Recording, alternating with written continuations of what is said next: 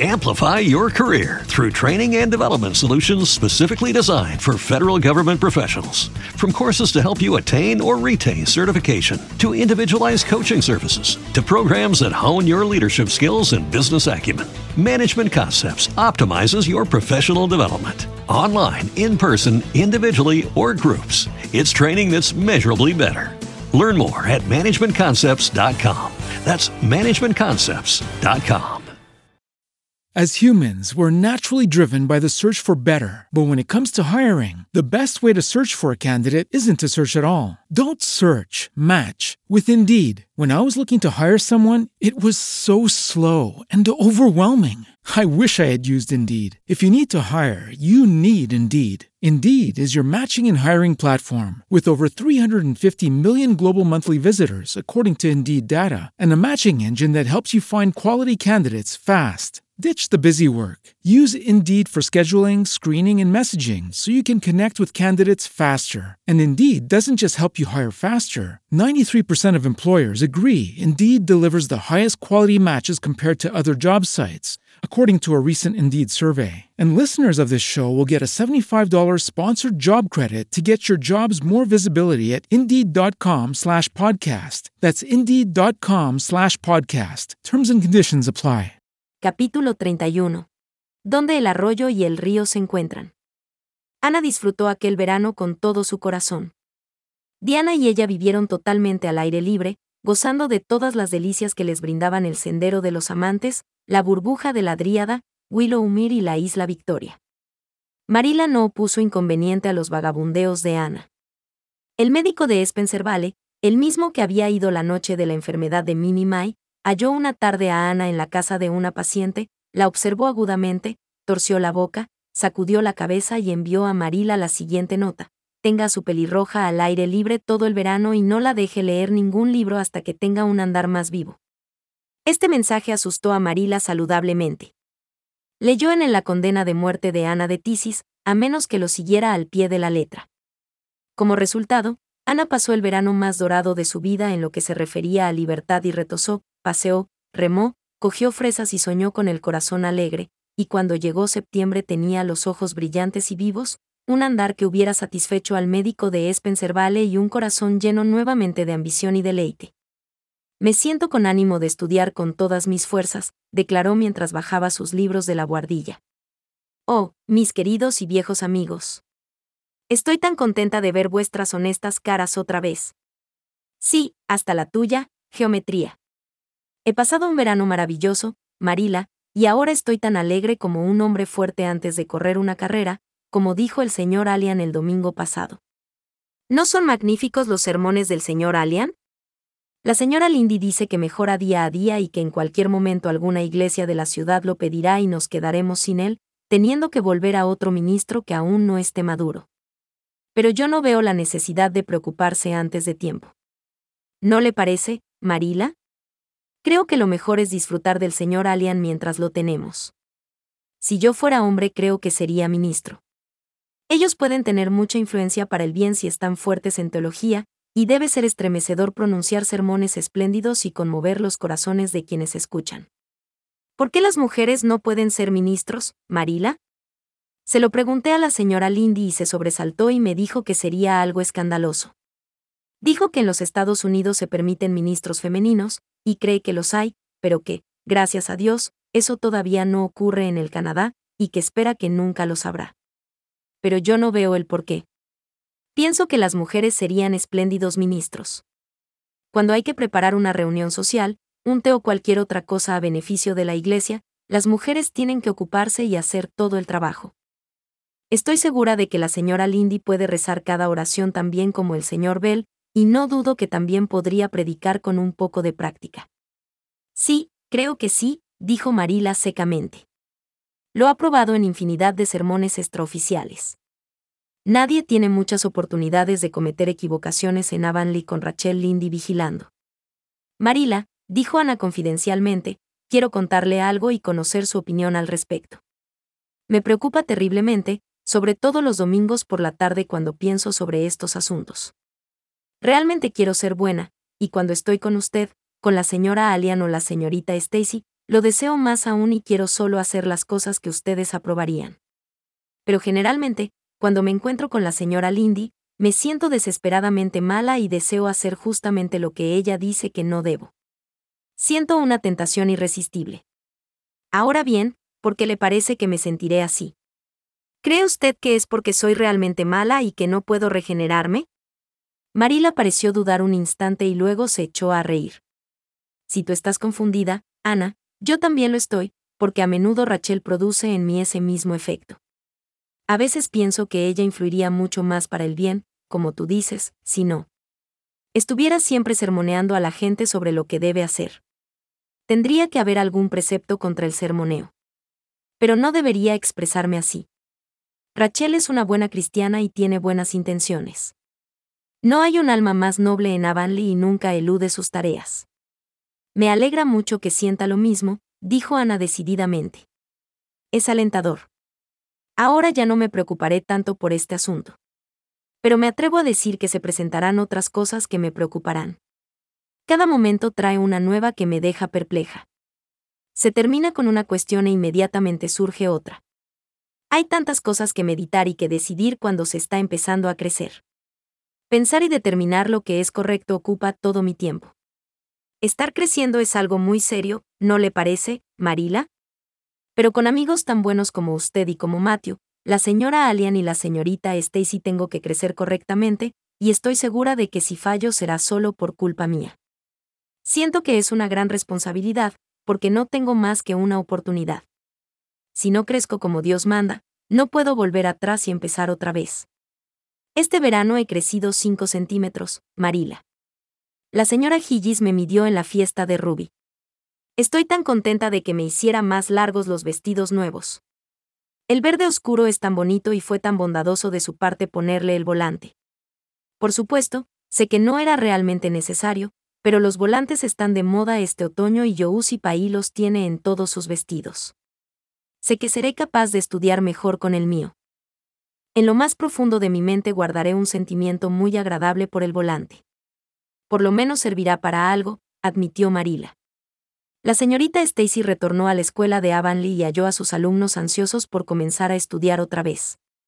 Especialmente los que se preparaban para el ingreso a la academia, pues a fin de año, ensombreciendo ya ligeramente su camino, se alzaba esa cosa horrible conocida como el examen de ingreso, ante cuya sola idea se les caía el alma a los pies.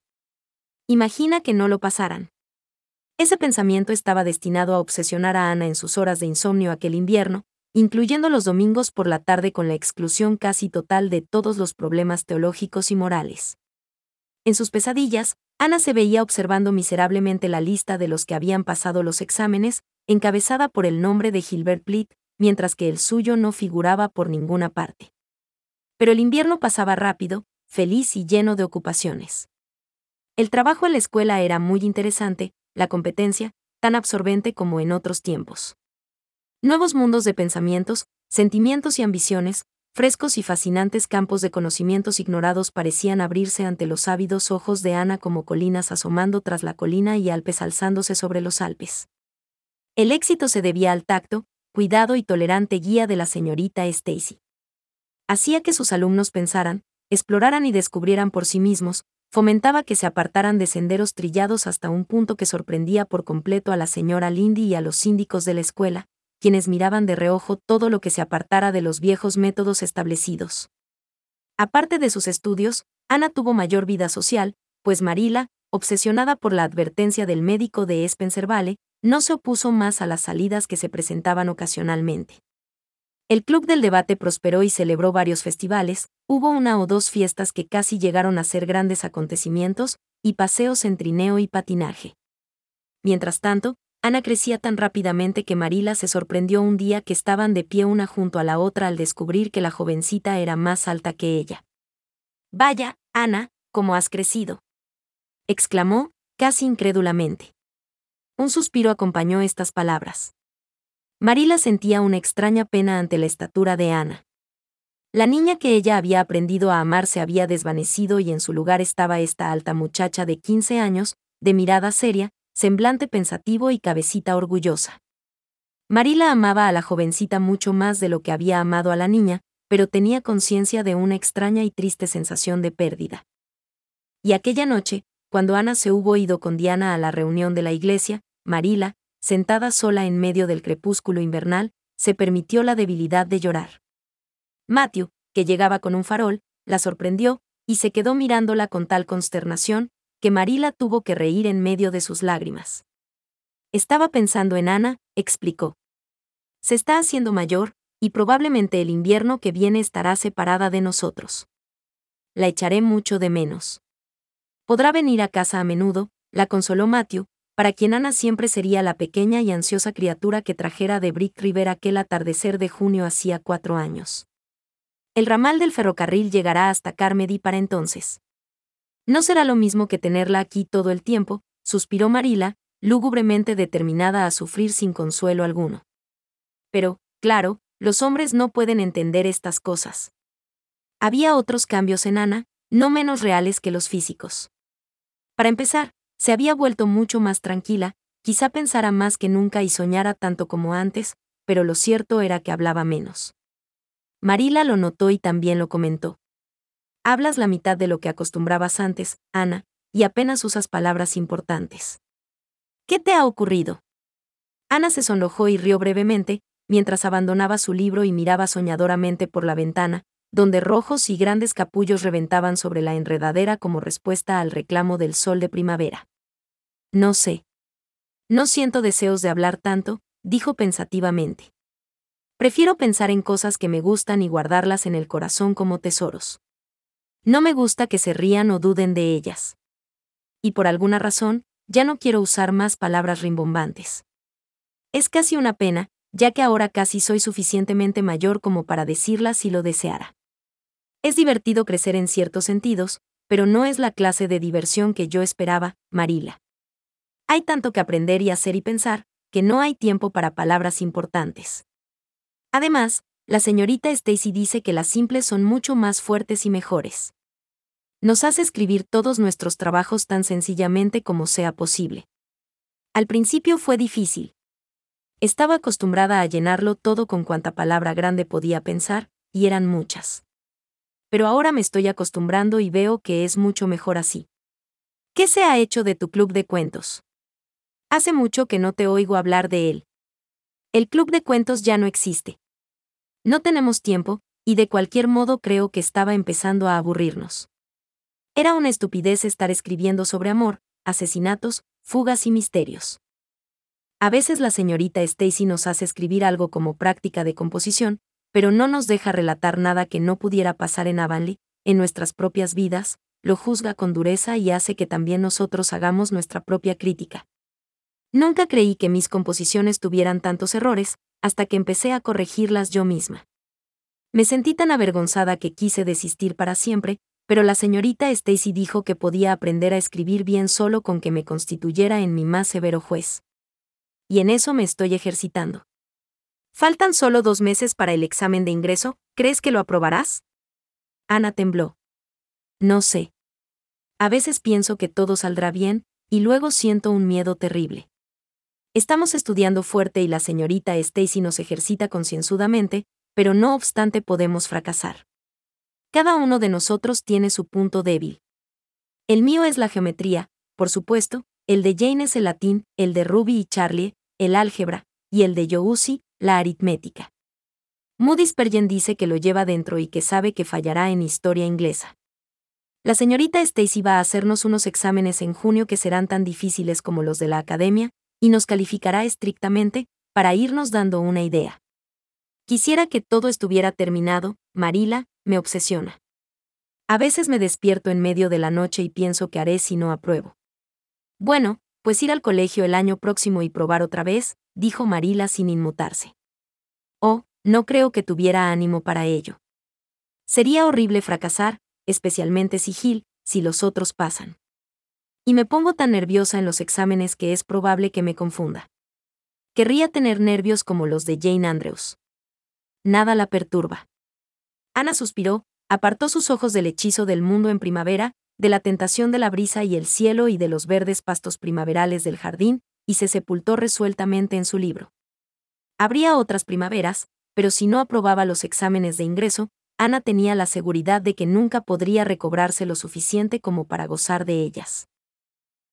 Amplify your career through training and development solutions specifically designed for federal government professionals. From courses to help you attain or retain certification, to individualized coaching services, to programs that hone your leadership skills and business acumen, Management Concepts optimizes your professional development. Online, in person, individually, or groups, it's training that's measurably better.